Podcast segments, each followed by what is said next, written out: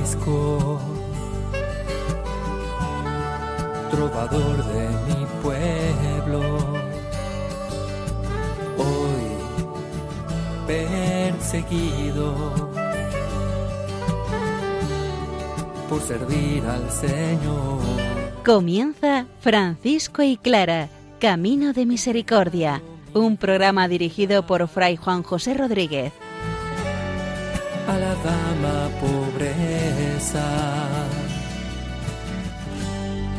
Para poder estar más cerca de Dios. Yo, Clara.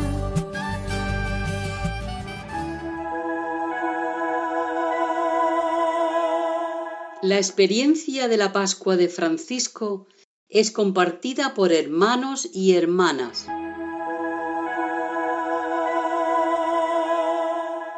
Un saludo fraterno de paz y bien, hermanos. Los hermanos llevan el cuerpo de San Francisco, también el espíritu, a San Damián, donde viven las hermanas pobres, las hermanas clarisas.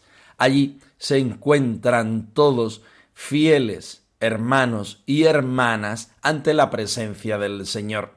Clara, por otra parte, nos muestra cómo Jesús es su centro y absoluto.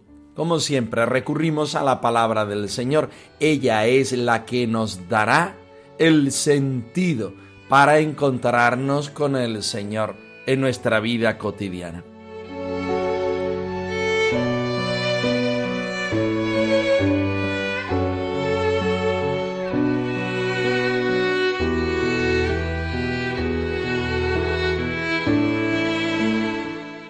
Del Salmo 84 Qué deseables son tus moradas, Señor de los ejércitos. Mi alma se consume y anhela los atrios del Señor. Mi corazón y mi carne retozan por el Dios vivo. Hasta el gorrión ha encontrado una casa, la golondrina un nido donde colocar sus polluelos. Tus altares, Señor de los ejércitos Rey mío y Dios mío. Dichosos los que viven en tu casa, alabándote siempre. Dichosos los que encuentran en ti su fuerza al preparar su peregrinación.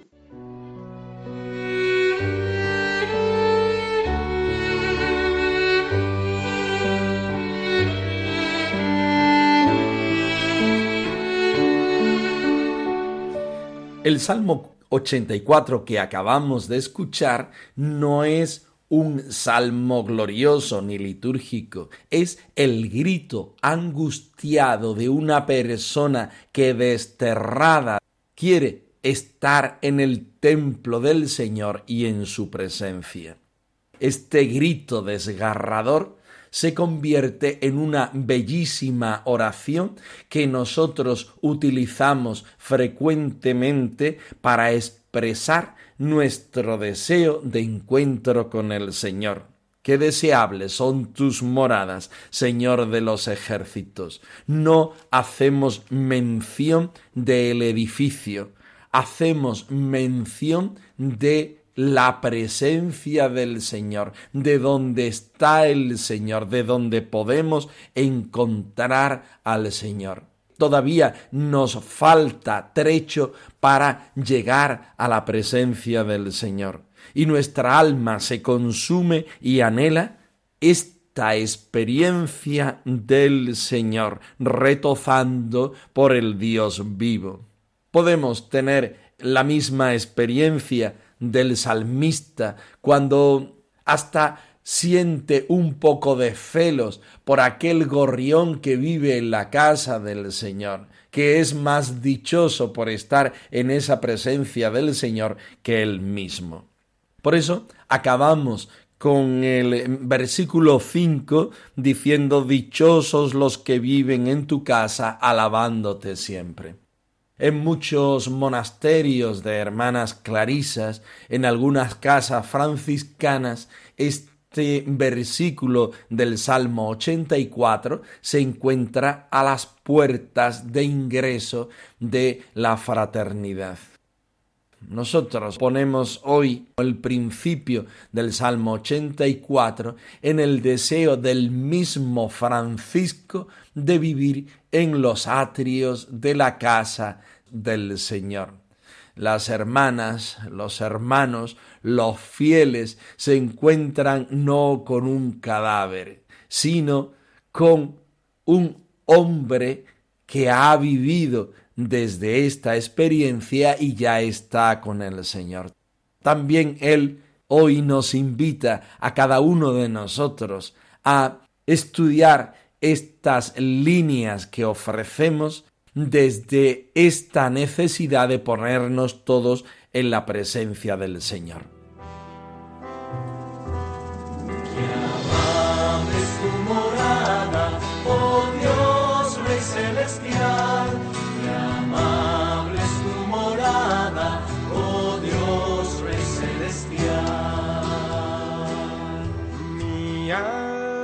suspira y anhela.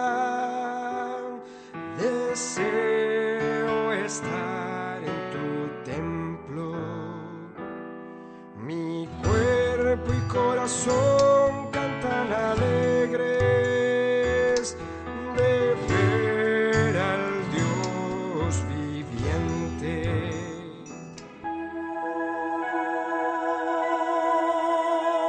Bienaventurado San Francisco, que es acogido por el que lo llamó a la vida de entrega total.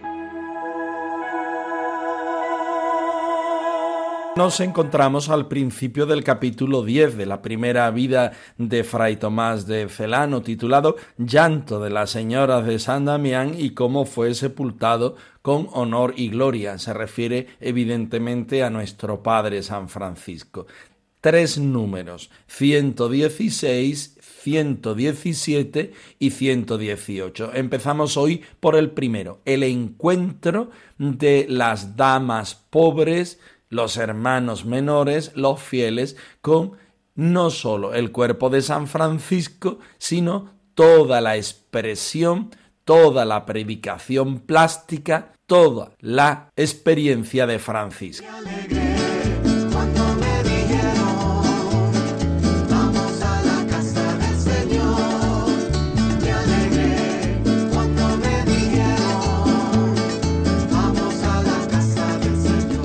Los hermanos e hijos que habían acudido con multitud de gente de las ciudades vecinas, dichosa de poder asistir a tales solemnidades, pasaron aquella noche del tránsito del Santo Padre en divinas alabanzas, en tal forma que, por la dulzura de los cánticos y el resplandor de las luces, más parecía una vigilia de ángeles. Llegada la mañana, se reunió una muchedumbre de la ciudad de Asís con todo el clero, y levantando el sagrado cuerpo del lugar en que había muerto, entre himnos y cánticos, al son de trompetas, lo trasladaron con todo honor a la ciudad, para acompañar con toda solemnidad los sagrados restos, cada uno portaba ramos de olivo y de otros árboles, y en medio de infinitas antorchas, entonaban a plena voz cánticos de alabanza. Los hijos llevaban a su padre, y la grey seguía al pastor que se había apresurado tras el pastor de todos. Cuando llegaron al lugar donde por primera vez había establecido la religión y orden de las vírgenes y señoras pobres, lo colocaron en la iglesia de San Damián, morada de las mencionadas hijas que él había conquistado para el Señor. Abrieron la pequeña ventana a través de la cual determinados días suelen las siervas de Cristo recibir el sacramento del cuerpo del Señor. Descubrieron el arca que encerraba aquel tesoro de celestiales virtudes el arca en que era llevado, entre pocos, quien arrastraba multitudes. La señora Clara, en verdad clara por la santidad de sus méritos, primera madre de todas las otras, fue la primera planta de esta santa orden. Se acercó con las demás hijas a contemplar al padre, que ya no les hablaba y que, habiendo emprendido otras rutas, no retornaría a ellas.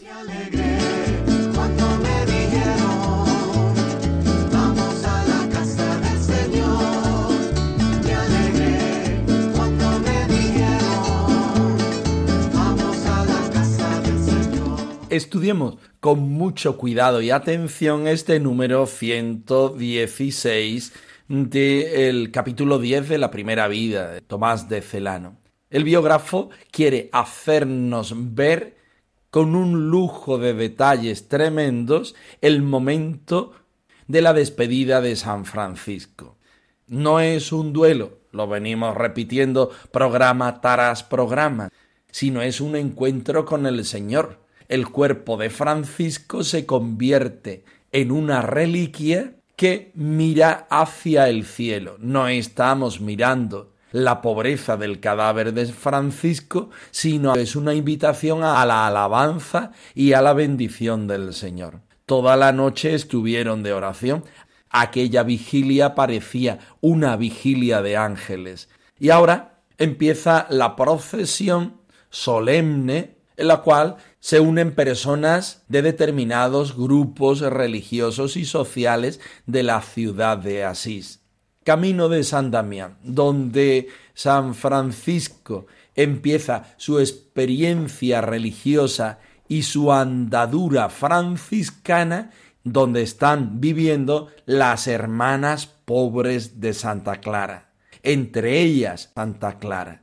Nos llama la atención que las hermanas no han salido de su convento para ir a velar el cuerpo de nuestro Padre San Francisco.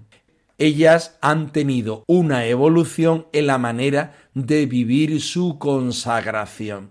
Y si al principio Clara y Francisco compartían muchas realidades incluso pastorales, las hermanas salían a curar las heridas de los leprosos, poco a poco ellas se van retirando viviendo una vida contemplativa por medio de la clausura y en este momento de la muerte de San Francisco ya ellas no salen a la calle bajo ningún concepto.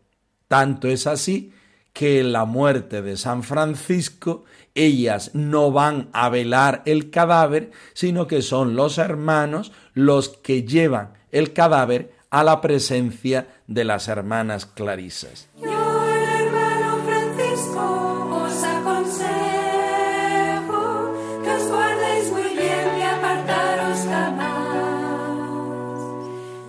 santísima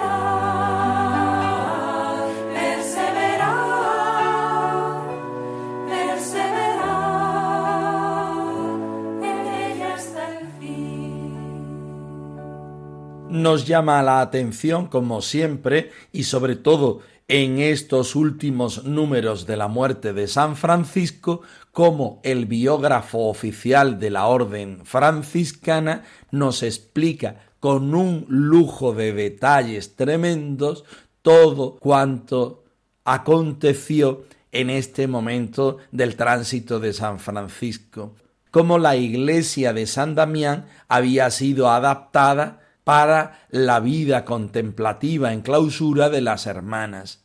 Cómo los hermanos y hermanas viven la misma forma de vida, en este momento ya de una manera distinta, pero cómo tienen el neso en común del Padre San Francisco y junto a él son capaces de expresar su oración y su propia identidad hermanos, hermanas, fieles, clero, ciudad de Asís. Es la forma que la familia franciscana tiene de expresar su alabanza al Señor. Francisco ya glorificado en el momento no de su crisis, sino de su encuentro definitivo con el Señor, nos sigue recordando que lo importante en la vida de esta familia franciscana es el Señor. Y para conocer, amar y servir al Señor, es bueno hacerlo en fraternidad, porque el hermano siempre puede ayudarte a conseguir este reto de una manera más fácil y más rápida. El cuerpo de Francisco se convierte en una reliquia. La vida de Clara está visitada y habitada por la claridad del Evangelio. Son referencias continuas al Evangelio que ellos saben encarnar de una manera privilegiada. Signos como aquella procesión de olivos que nos muestran una vez más que vamos de camino viviendo y adentrándonos en el misterio pascual de Jesucristo pero es un reto para todo el que se acerca a este escrito para vivir esta forma de vida. Si el escrito estaba a la base de la canonización del santo de Asís, para nosotros se convierte hoy en una invitación a vivir el Evangelio como Francisco y Clara lo vivieron en su vida particular. El Señor te bendiga te guarde. Haga resplandecer su rostro sobre ti y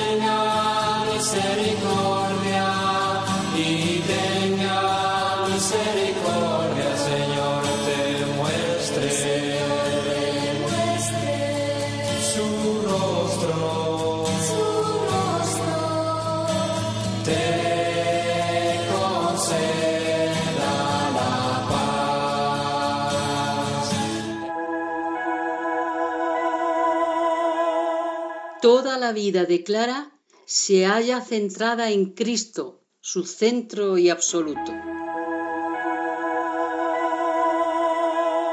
Clara de Asís habitada por la vida y el amor de nuestras hermanas Clarisas de Salvatierra Agurain, capítulo tercero. La parte que estudiamos hoy se llama Jesús, centro y absoluto. Nos viene estupendamente con lo que habíamos estudiado de San Francisco. Cristo se convierte en la realidad central para los santos de Asís. Escuchemos atentamente. Ya no quiero vivir si no es contigo.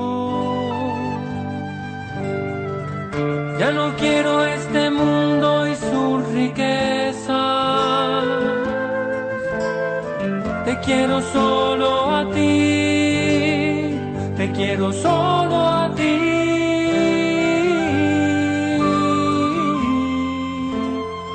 Pues solo tú me llenas.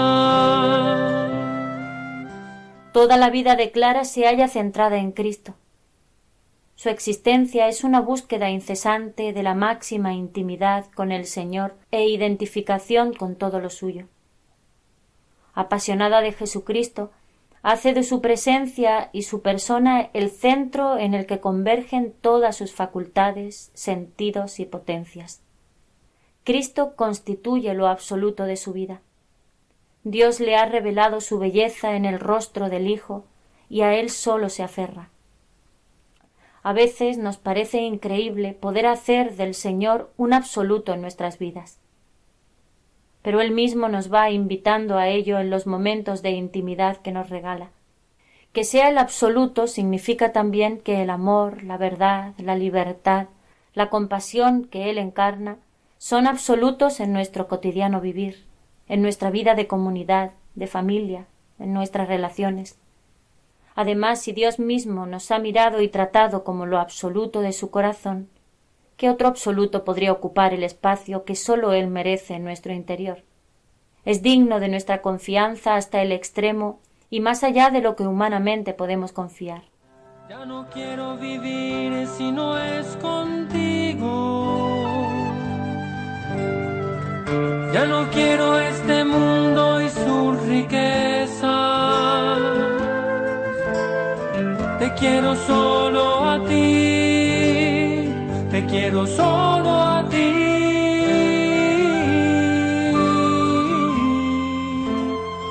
Pues solo tú me llenas. Lo venimos repitiendo muchas veces a lo largo de este programa.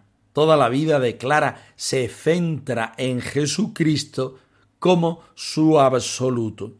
Toda su vida es una intimidad con el Señor y una identificación progresiva de todo lo suyo, de toda la presencia del Señor.